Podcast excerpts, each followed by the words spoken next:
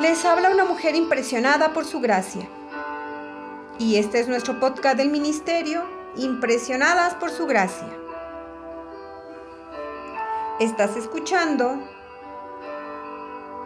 Reto de lectura 365. Una chica impresionada por la palabra. Día 128. Mayo 8. Hoy leeremos Segunda de Crónicas capítulos del 1 al 4. Aunque Dios use instrumentos humanos para enseñarnos su palabra, nuestra relación con Él es personal. Es decir, el grado de intimidad y crecimiento va a depender del tiempo que yo dedico a cultivar dicha relación con Dios.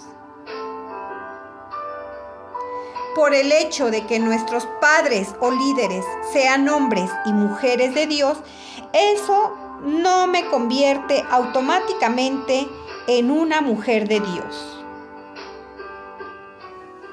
No, yo tengo que ser intencional en buscarle, escucharle y seguirle. Y subió Salomón allí, delante del Señor, al altar de bronce que estaba en la tienda de reunión. Ofreció sobre él mil holocaustos Dios le concedió a Salomón no solo la sabiduría, sino también las añadiduras. Pues él buscó primeramente el reino de Dios, su voluntad, agradarle y serle fiel con la obra que Dios había puesto en sus manos. Por cuanto esto estaba en tu corazón y no has pedido riquezas, ni bienes, ni gloria, ni la vida de los que te odian, ni aún has pedido larga vida sino que has pedido para ti sabiduría y conocimiento para poder gobernar a mi pueblo, sobre el cual te he hecho rey. Sabiduría y conocimiento te han sido concedidos. Y te daré riquezas y bienes y gloria. Tales como no las tuvieron ninguno de los reyes que fueron antes de ti, ni los que vendrán después de ti. Me impacta cómo Salomón estaba tan claro de cuál era el fin de construir el templo y para quién era. No solo era una construcción, sino un lugar de adoración para alabar al único y verdadero Dios. He aquí, voy a edificar una casa al nombre del Señor mi Dios, para consagrársela,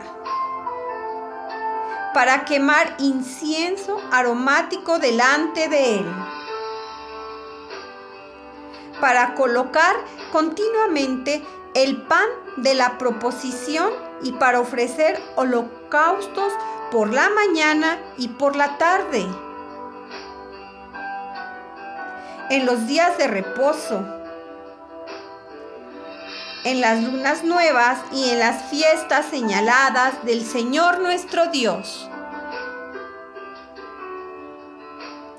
Y la casa que voy a edificar será grande. Porque nuestro Dios es grande. más que todos los dioses. ¿Estás consciente de que tu cuerpo es templo del Espíritu de Dios? ¿Lo estás consagrando a Él? Demos a conocer con nuestras palabras y acciones que nuestros hogares y nuestras vidas han sido dedicadas y consagradas al Señor. Y oremos para que por su gracia y poder Dios pueda usarnos y revelarse a los que no le conocen. Entonces Salomón envió un mensaje a Hiram, rey de Tiro, diciendo, haz conmigo como hiciste con mi padre David. He aquí, voy a edificar una casa al nombre del Señor mi Dios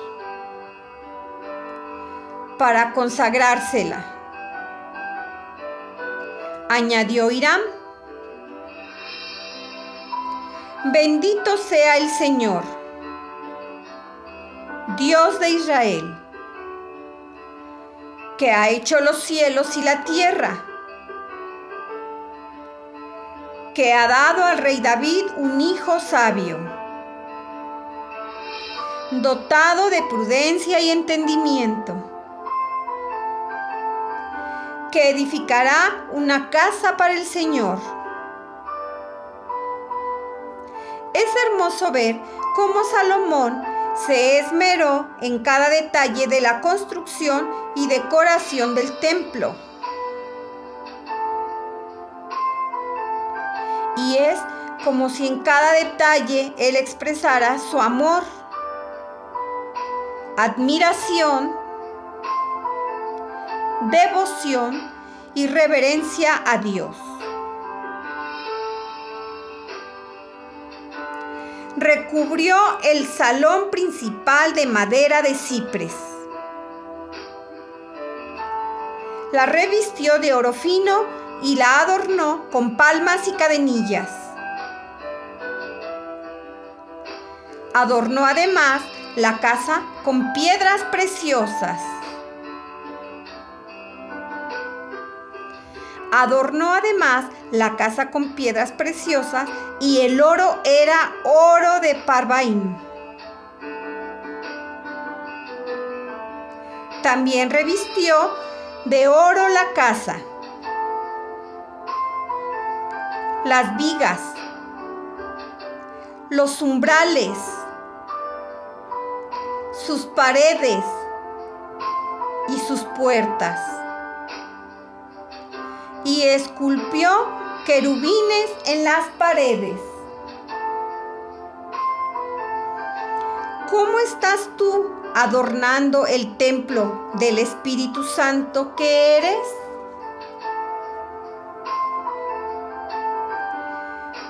Con amabilidad, bondad,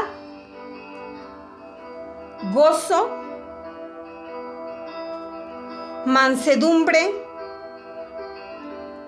humildad.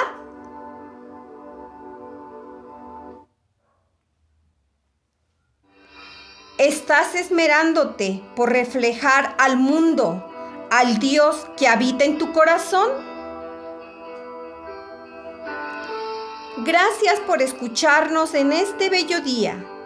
Nuestra oración es que Cristo viva en tu corazón por la fe. Y que el amor sea la raíz y el fundamento de tu vida. Y que así puedas comprender cuán ancho, largo, alto y profundo es el amor de Cristo.